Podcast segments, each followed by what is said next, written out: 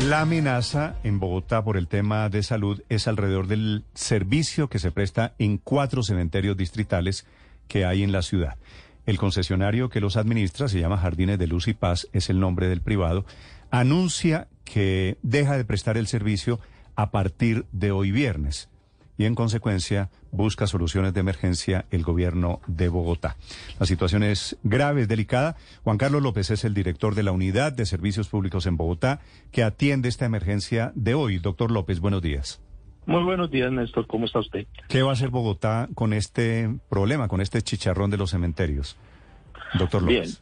Bien, bien. Entonces, el operador de Jardines Luz y Paz eh, es un operador eh, a quien la interventoría le ha pedido 58 incumplimientos, tiene dos procesos penales en curso y eh, tiene además un hallazgo de la Contraloría este contrato de un detrimento de más de 3 mil millones de pesos por los recursos que él no ha fondeado. Entonces, eh, digamos, es solo para caracterizar que no es una situación nueva, que es una situación recurrente y de un operador, digamos, que que tiene muchos problemas con su contrato. Dicho esto, entonces, en audiencia, que también fue noticia, el día 3 de noviembre, se le concedió un plazo, del 3 de octubre, perdón, se le concedió un plazo hasta el 3 de noviembre para sustentar un recurso eh, y se necesitaba mesas técnicas para, digamos, permitir la adecuada y debida defensa del operador.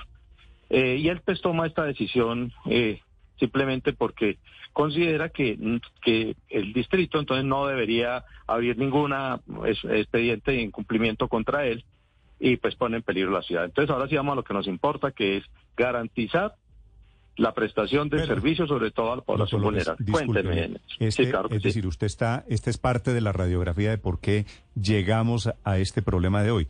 Este contratista cuestionado, entonces, cuando dice que no tiene garantías jurídicas, es que hay una pelea de fondo por unos temas diferentes con el gobierno de Bogotá.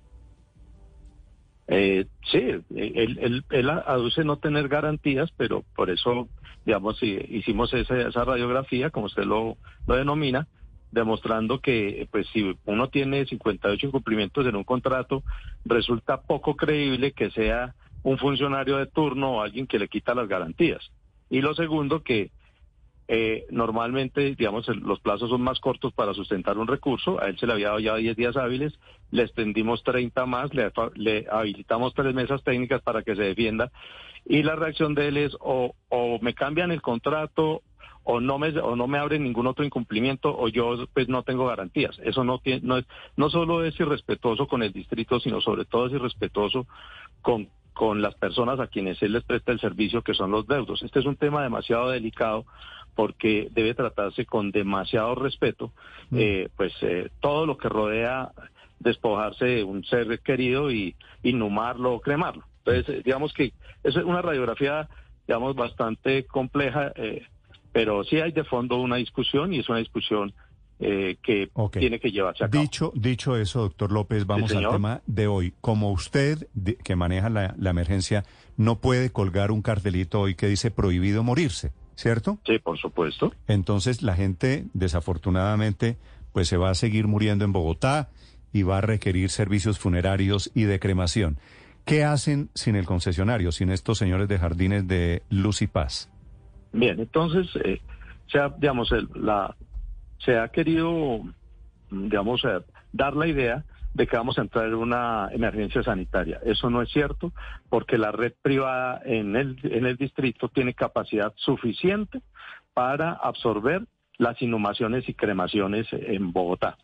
Eh, lo segundo es que las eh, exhumaciones, o sea, lo que se hace después de que ha pasado un cadáver cuatro años en una bóveda, eh, pues digamos que esas no se pueden postergar, salvo las de decisión judicial, y se harán una vez la UAS recupere el control de los, eh, de los cementerios y del concesionario.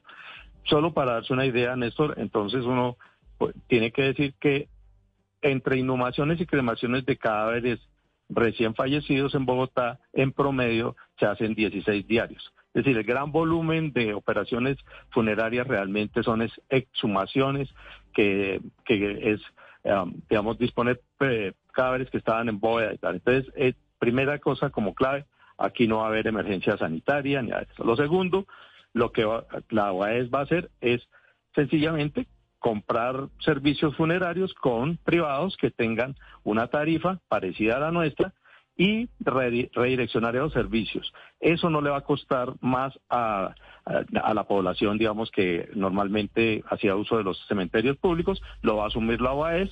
Nosotros decretaremos una emergencia eh, manifiesta para, para comprar, esa resolución ya está lista.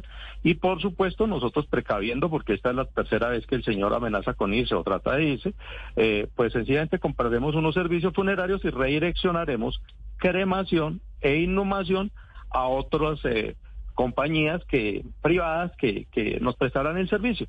Y ya esperamos la próxima semana estar seguramente ya con personal contratado por la UAS directamente, reasumiendo de forma gradual y, y, y, continuada los servicios en los cuatro cementerios de Bogotá. Sí.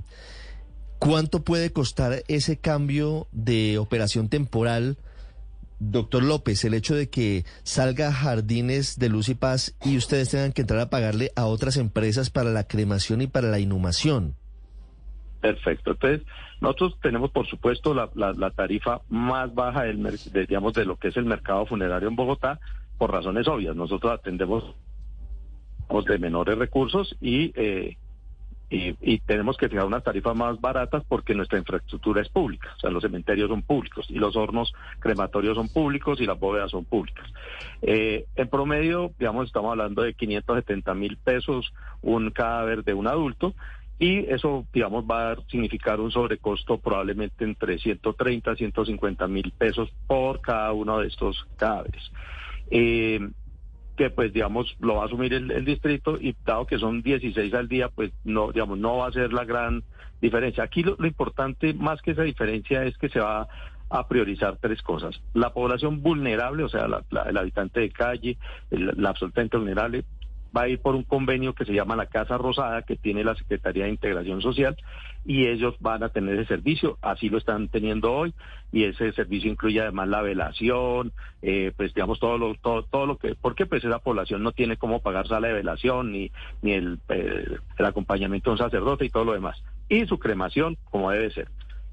La segunda, la segunda etapa, que es la que, gente que generalmente está con los cementerios del distrito, es gente que tiene un servicio exequial, pero es un, un servicio exequial, digamos, de bajo costo. Eh, pero él ha pagado, generalmente ha pagado. Ellos nos pagan a nosotros, desde ahí le pagaban al concesionario la tarifa. Aquí la UA es lo único que va a hacer por un periodo de transición que no será mayor a un mes, ¿cierto? Lo que va a hacer es pagar esos 150 mil o 200 mil pesos de excedente para garantizar que se preste el, servicio. Eso es, digamos, lo que, lo que va a pasar. Ahí eh, lo que, digamos, nos... Eh, con Mina lo que nos impulsa es que tiene que hacerse de manera inmediata, porque como dicen estos, los seres humanos no dejan de morirse y los habitantes de Bogotá no van a dejar doctor, de morirse. Doctor López, justamente eso, muy seguramente mientras estamos teniendo esta conversación están falleciendo personas y ya esta mañana estamos sin jardines de luz y paz. ¿En cuánto tiempo van ustedes a tener respuesta, van a tener el nuevo operador? Eh, nosotros en este momento, digamos, lo que pasa es que tenemos que formalizar, ustedes entenderán, me tomó la decisión ayer, secreta ya la emergencia la resolución está. Nosotros venimos trabajando con operadores privados en confeccionar unos contratos y yo aspiro a decirle en el, en el transcurso de la mañana, ¿cierto?, a eh, la población eh, de Bogotá dónde se van a reír